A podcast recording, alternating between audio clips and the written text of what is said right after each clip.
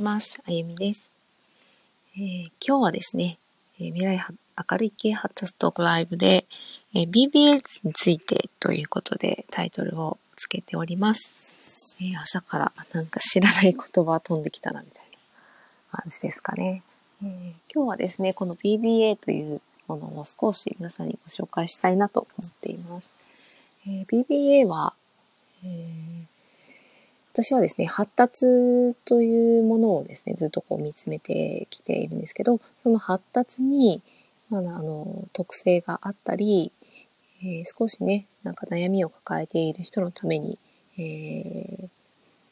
アメリカに、お住まいであった教育学博士、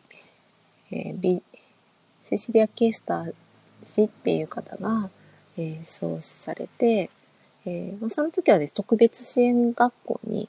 えー、先生としていらっしゃって、で、そういった子どもたちの学びをですね、手助けする、えアクティビティとして、え、作られたものです。で一般的に私も特別支援学校で勤務をしていた経験があるので、えー、すごく斬新な、えー、手法だなっていうふうに感じます。日本と比べるとですね。日本でのその特別支援っていうのが、まあ、どういったことが多いかっていうと、えー、認知面と呼ばれる、えー、まあ、例えばコミュニケーションであの人がどういうふうに思っているかっていうことを教える。もしくは、えー、数の概念。1はこれだよ。これは、これはコップだよ。認知を、え伝える場面が多いんですよね。ただその認知っていうのがどうやって学習の中でできて学習をこう学びを深める中で子どもたちがそこに到達するかっていうところに着目してでそれが、えー、発達の段階って呼ばれたりするんですけれども、えー、まあ言い換えると学び学習をする、えー、私たちも毎日学習をしながら脳脳を使って学習をしながら生きてるんですけれどもえー、1回やったことと100回やったことだとどっちがしっかり脳に入っているかっていうともちろん100回やったことがしっかり脳の中に刻み込まれて神経が発達をして、えー、体が動きやすくなってそれが楽にできるっていうふうに、えー、全てのことがそれに成り立っているんですよね体を動かすということもしくは考えるということも含めて。なので、えー、その行為自体がスムーズになるための手助けをしてくれるものというイメージですかね。まあ、えー、言葉にすると、まあ、 Building Block Activities っていうものの略称が BBA なので、えー、ビルディング積むですね、えー、ここにちょうどロゴを出してるんですけれども、えー、この Movement Based Learning っていうところが考えた BBA 創始者はセシリア・ケイスター氏なんですけれどもこのブロックのねまさにこの積み上がる感じ。これがまさに、えー、その BBA のアクティビティを表してるし、えー、発達っていうものがこう積み上がってるっていうのを表してるんですけれども積み上がっていって最後あたりにその認知面コミュニケーションだったり、えー、発語で気持ちを伝えたり感じたことを行動に移したりまた何かを認識してその道具を使ってみたり、えー、そういったことが順番に発達の順に、えー、だんだん脳が学びを深めてスムーズにできるようになるっていうのが人間の体の流れなんですよね。その流れの中で大事になってくるのが体の動き。で、体の動きがなぜベースになるのかっていうと、赤ちゃんを想像してもらいたいんですよね。えー、赤ちゃんはすでにパーフェクトで、えー、発達して立って、えー、人間らしくコミュニケーションを取れるように、えプログラミングされて、え自然とですね立つまでのところはえー、勝手にできるようにできてるんですよ。それも脳科学や、えー、神経学、そして、えー、まあ、体のですね、そういう生化学とかね、そういったことから見ていくと、もうそうならざる得ないような、えー、体の作りをして、脳の、えー、プログラムを持って生まれてくるんですよ。すごいそれを感動しました。それを知った時は。で、赤ちゃんってもうね、うんぴゃーって言われて弱々しくて、えー、動物だったらですね、基本的にどうやってた、あの、生まれてくるかご存知ですか？小鹿とか牛とか馬とかね、同じ哺乳類であるが、あるんですけど、全然生まれたすぐの状態って違うんですよね。えー、生まれた時赤ちゃんはギャーと言って立つことができない。また、あの、牛や鹿の赤ちゃんは生まれてすぐ立って自分の意思でお母さんのおっぱいを吸うことができる。ここがまず大きな差なんですけど、じゃあ立つまでにね、えー、そこに寝転がってると結構危険ですよね。だから、どんどん立つっていう行動、行動できる、立って動くっていうところまで、えー、人間の赤ちゃんは、えー、いろんな刺激をもらいながら発達できるようにすでになっている。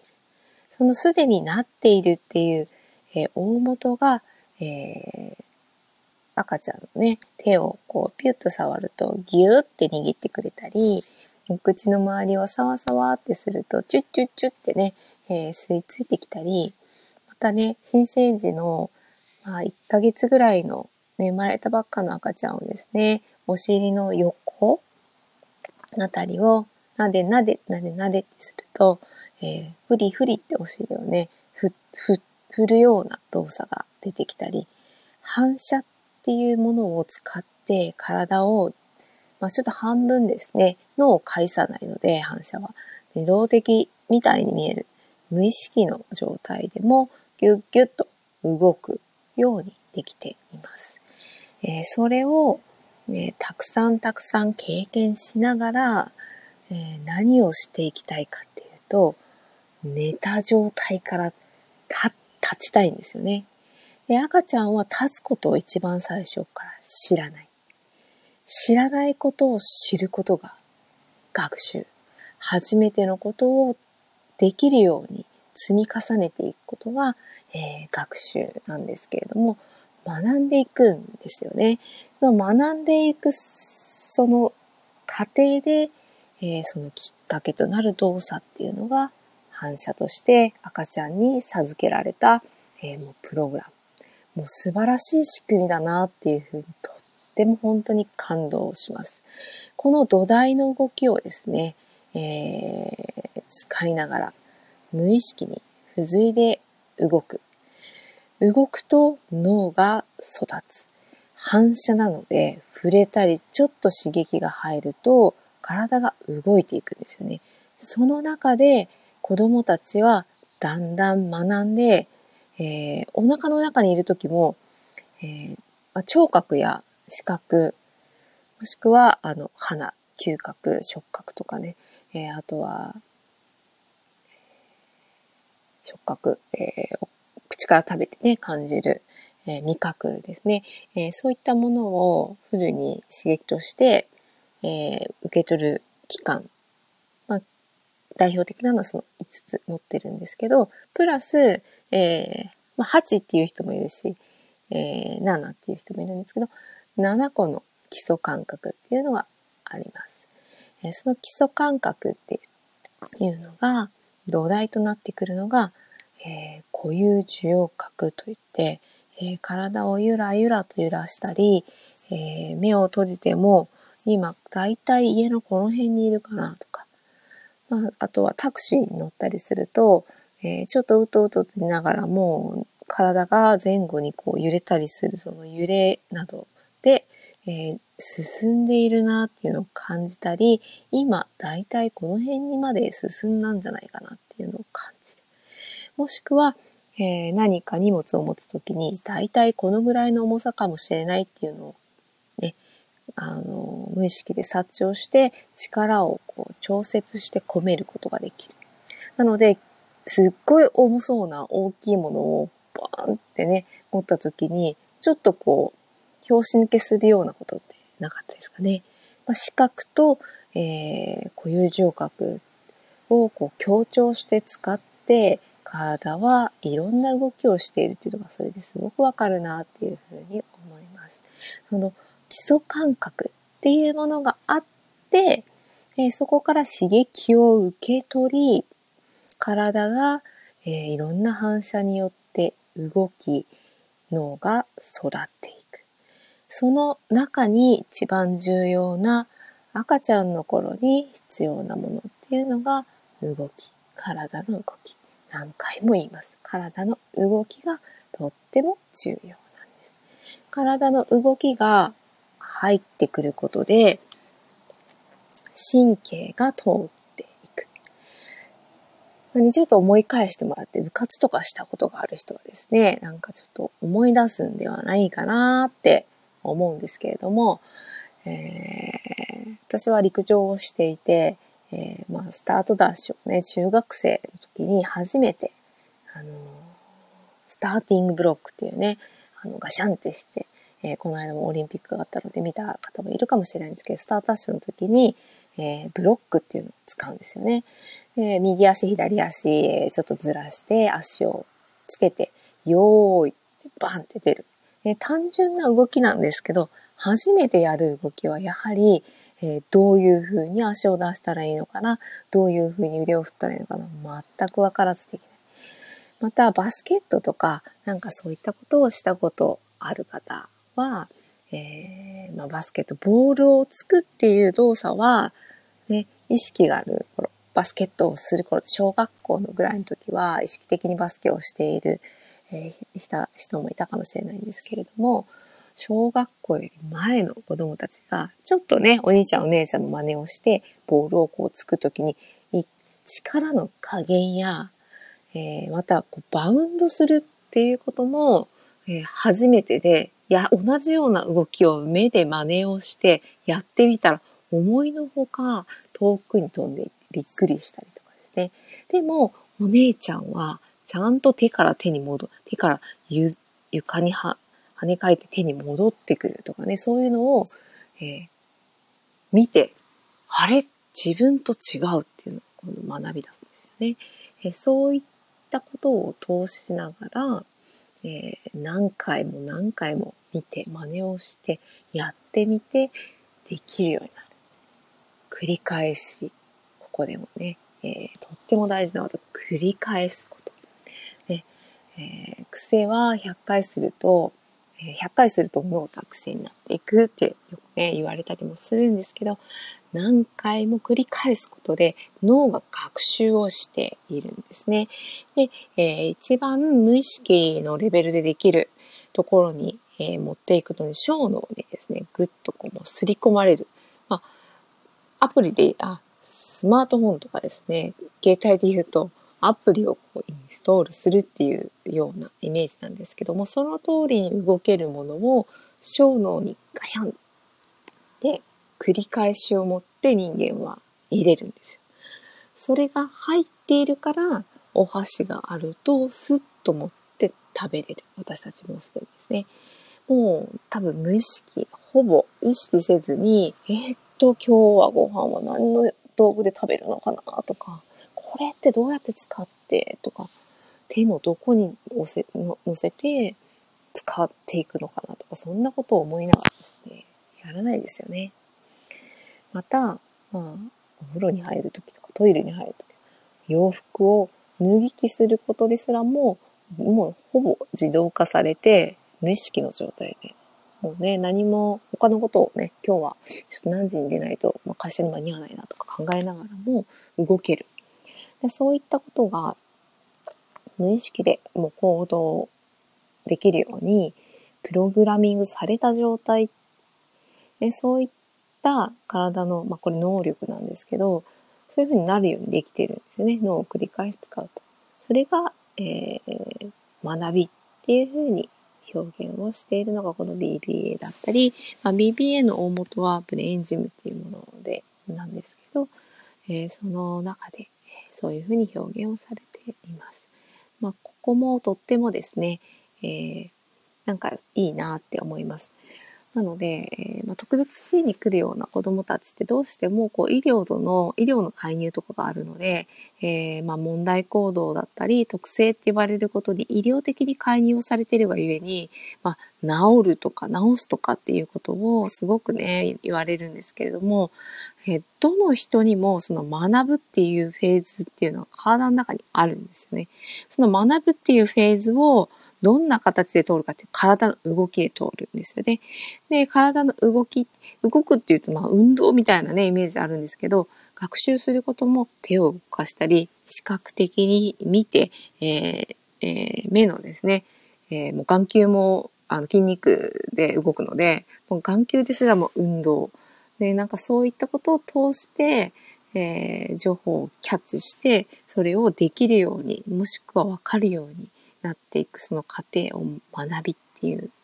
すごくこう教育的だなっていうふうに思います。この教育的であるからこそ、このメソッドは教育キネシオロジーというカテゴリーにいて、えー、ま神経学だったり、経絡だったり、ツボだったり、えー、そういったものをベースに作られているメソッドになるんですね。なので、すごく、えー、やるときはシンプルなんだけれども、まあ、そういった神経的なところを基盤にしていたりするので、意外とパワフルです。で、その神経にアプローチするので、何回もさっき言ってる、繰り返して神経を育てていく。で、体の末端までこう神経を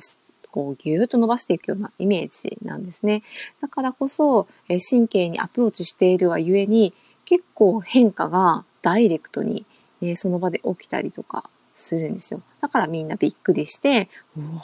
これは何だろうみたいな。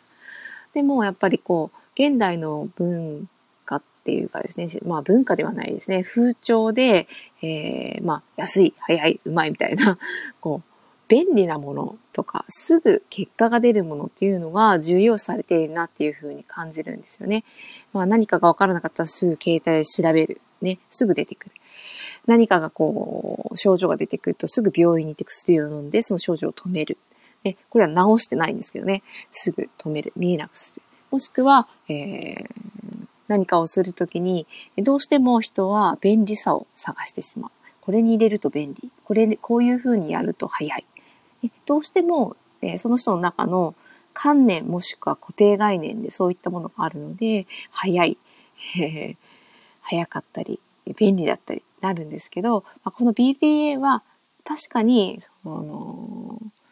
まあね、言葉かけとか、こうやったらいいよって教える、そういった教育的なアプローチも認知の面からですね、アプローチする方もあるんですけど、それよりも、もともとの人間の発達っていうところに目を向けてアプローチをしているがゆえに、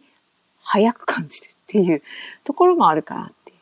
で、かつ、その発達っていうのには、動きと神経がとっても関係しているから、そこにまたアプローチしているので、えー、とってもシンプルで、また早いって感じる。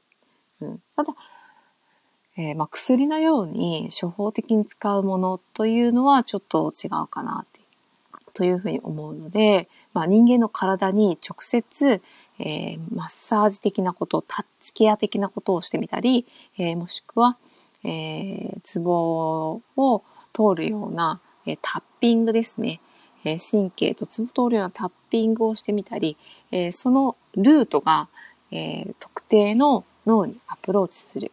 っていうとこが分かっているので、えー、すごくダイレクトに変化があるように感じるんですけども、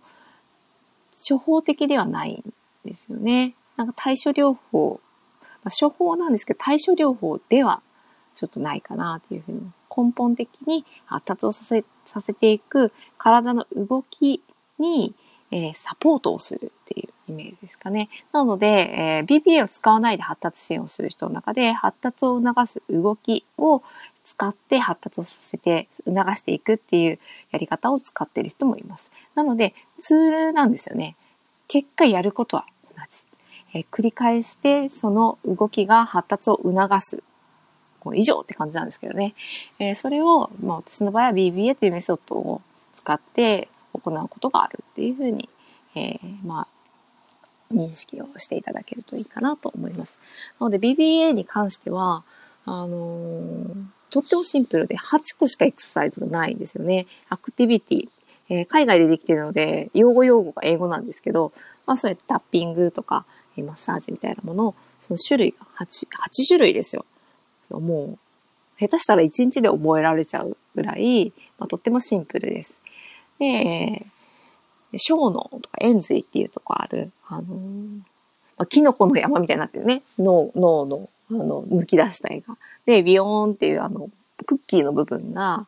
中枢神経ですね。で、脳ができて中枢神経がブーッと伸びていくっていうふうに、まあ、えー、できているんですけれども、あの、キノコの山みたいな、あの、キノコのクッキーとチョコレートの乗った接続部分。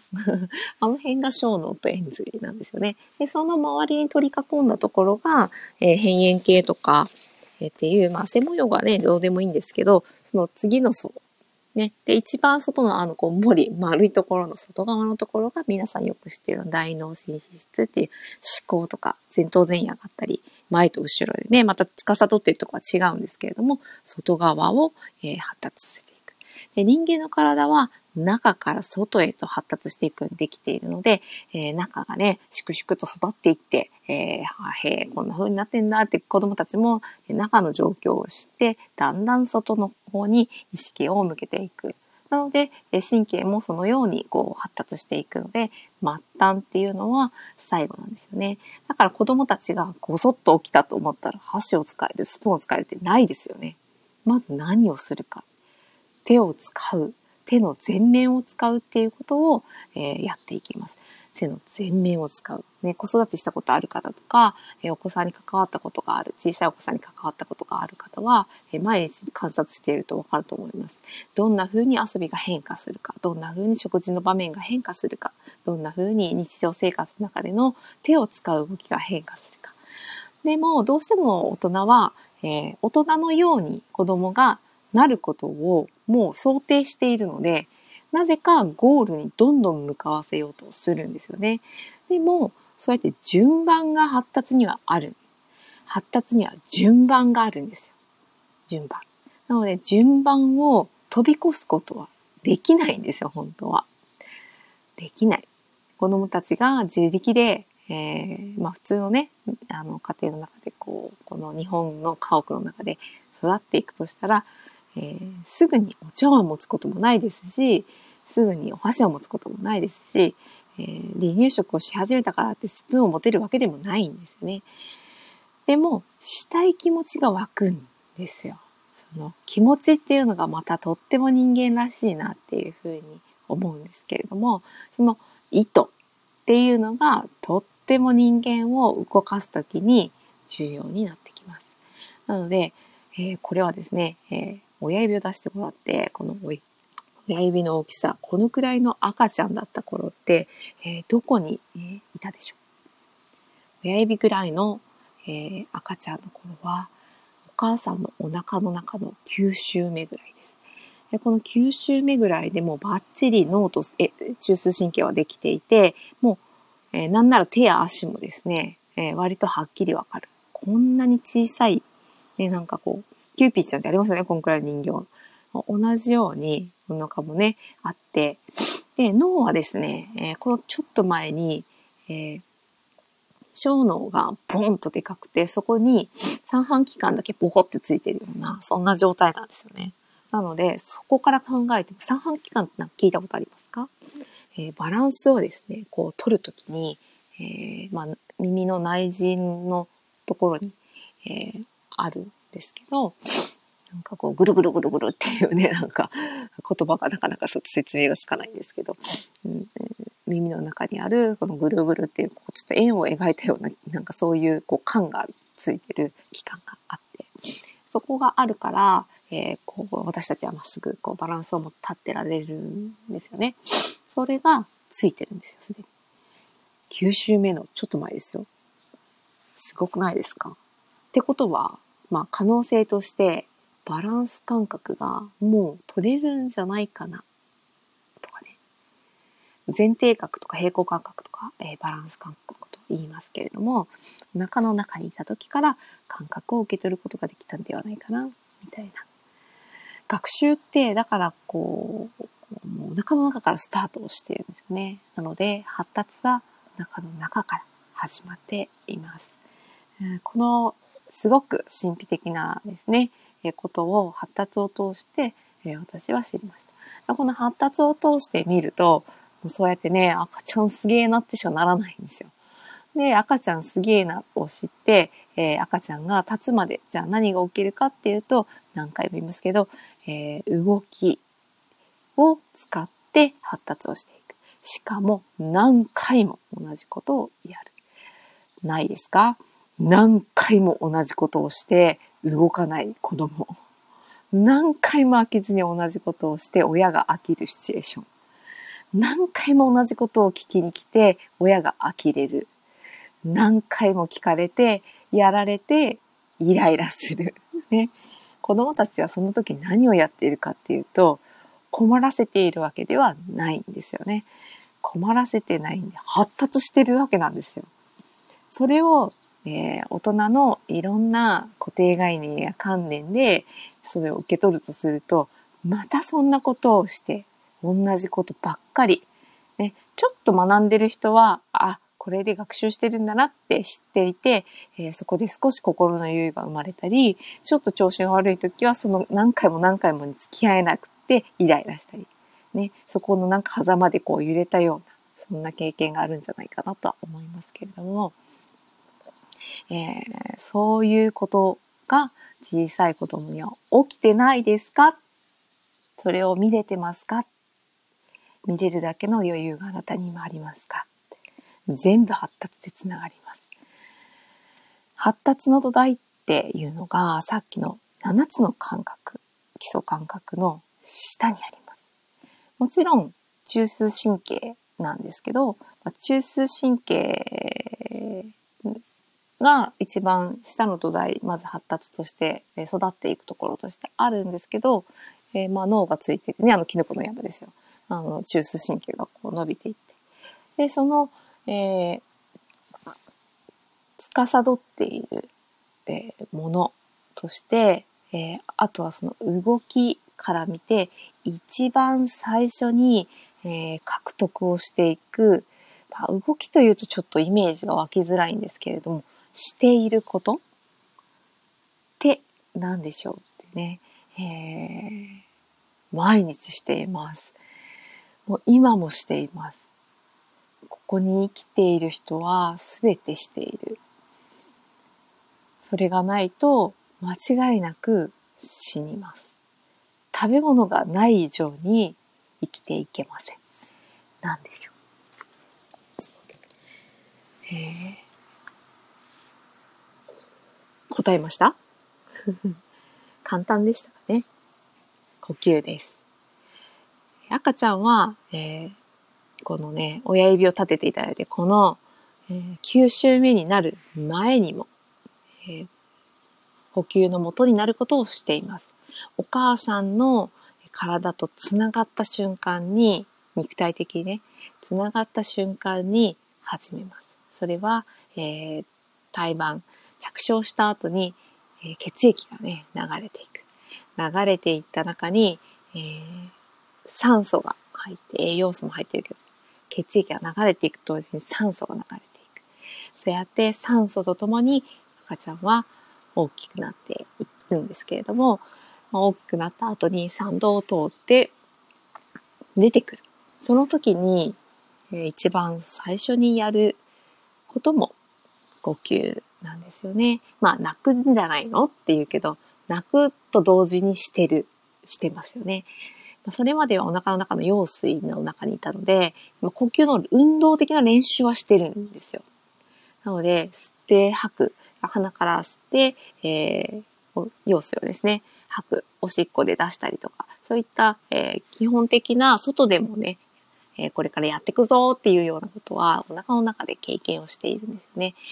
なので、えー、外に出て、まあ、おしっことかは考えずにもやれる部類の動きになってくるので、えー、おしっこしようって言って、えー、っと、おしっこをするにはここに力入れてとか考えなくてできるようになっている と思うんですけど、呼吸もその中の一つ。あとは心拍ですね。えー、心拍も、まあ、その中の一つなんですけど、呼吸に関しては、あその人が緊張をしたり、リラックスをしたり、なんかね、疲れた時に大きくため息をついたり、なんかね、呼吸っていうのは体の状態で変化をするものなんですよね。でかつ、まあそうやって無意識の状態でもできるものの一つなんですけれども、意識をしてもすることができる。止めて。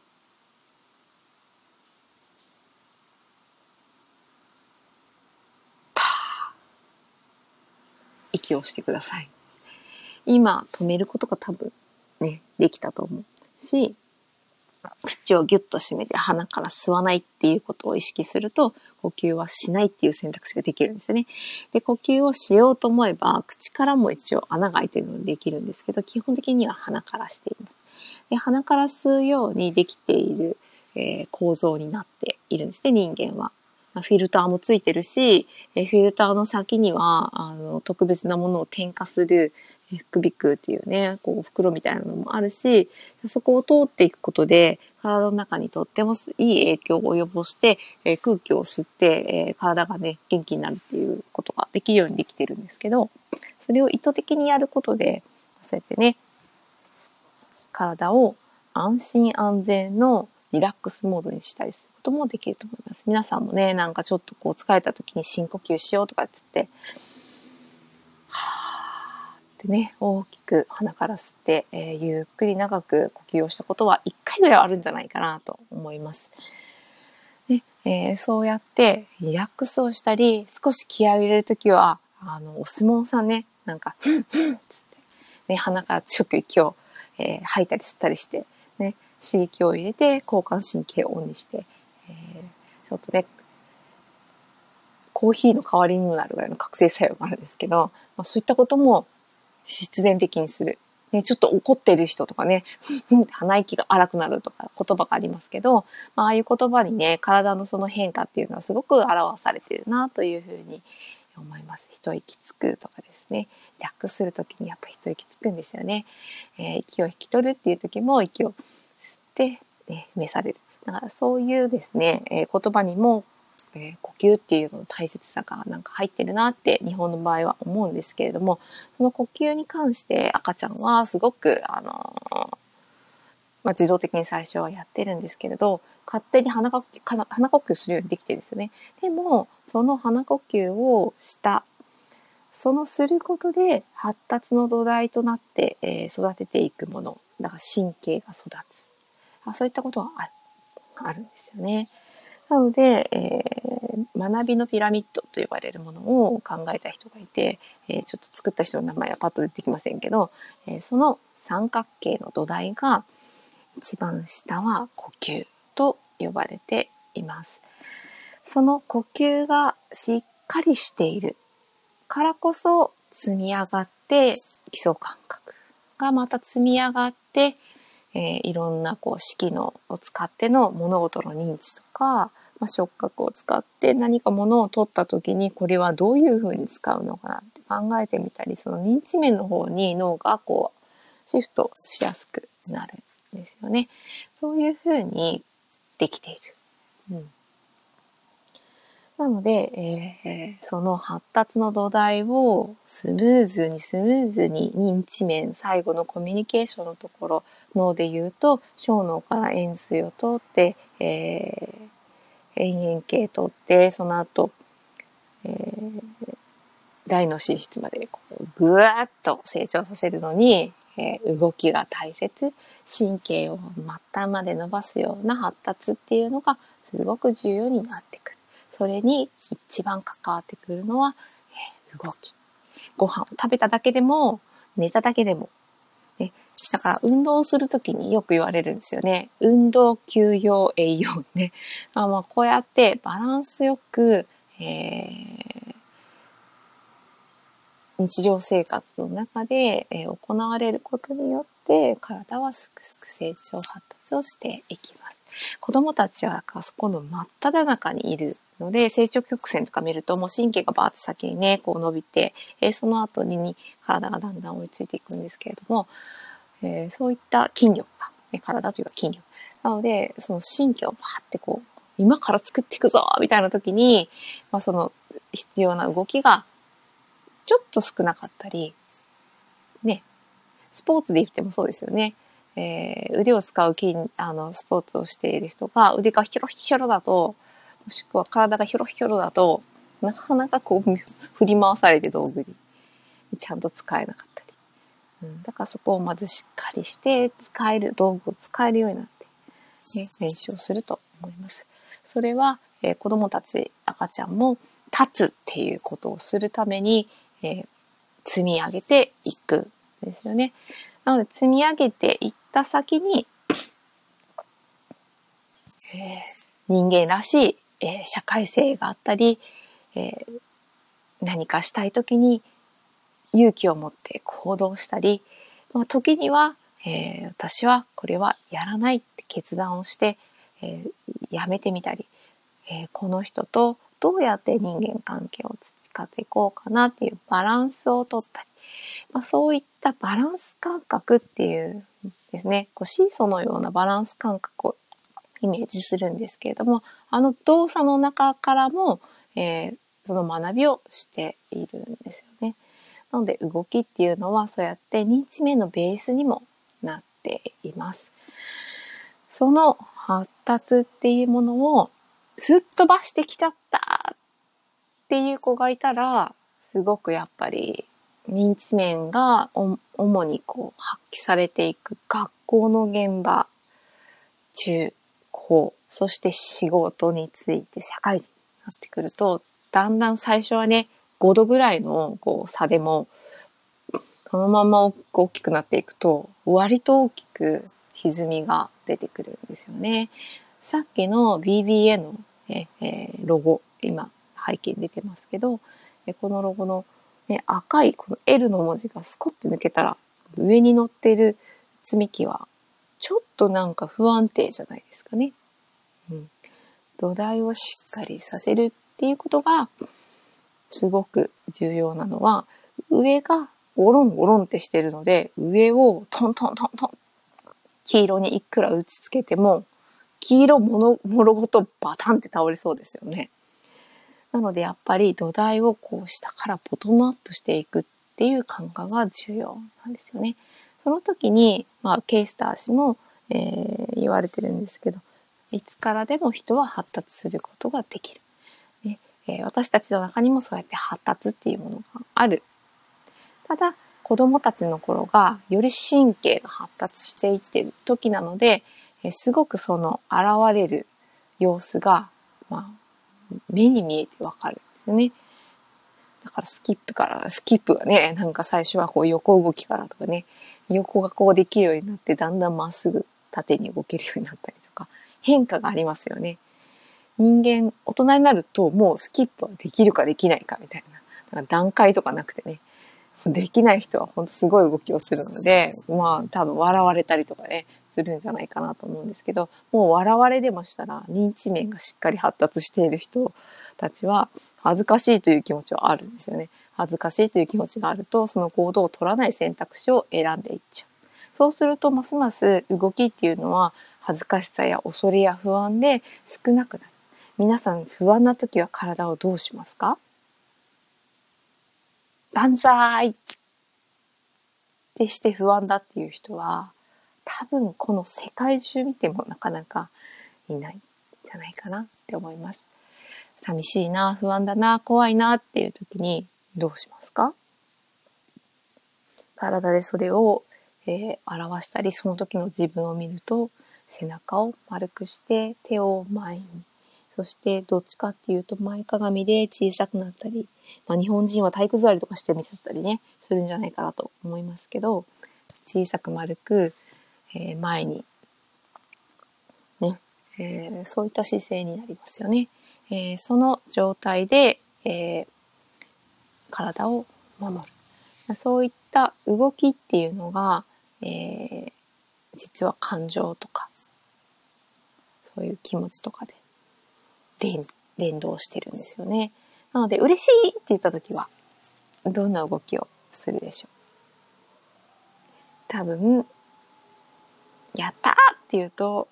言った瞬間に今両手がねどこに行ったでしょうっていうねきっと同じ動きをされてるんじゃないかなと思います。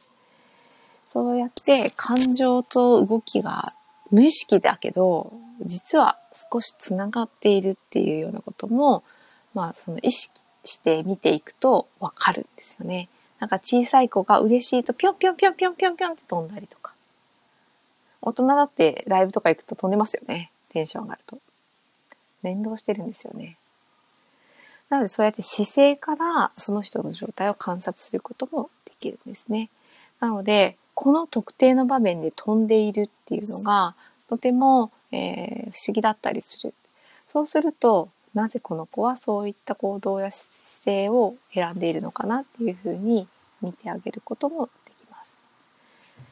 ということで、えー、こんな感じで、えー、BBA 発達が連携して連動しているっていうお話を今日はさせていただきました。えー、ではまた話ししたいと。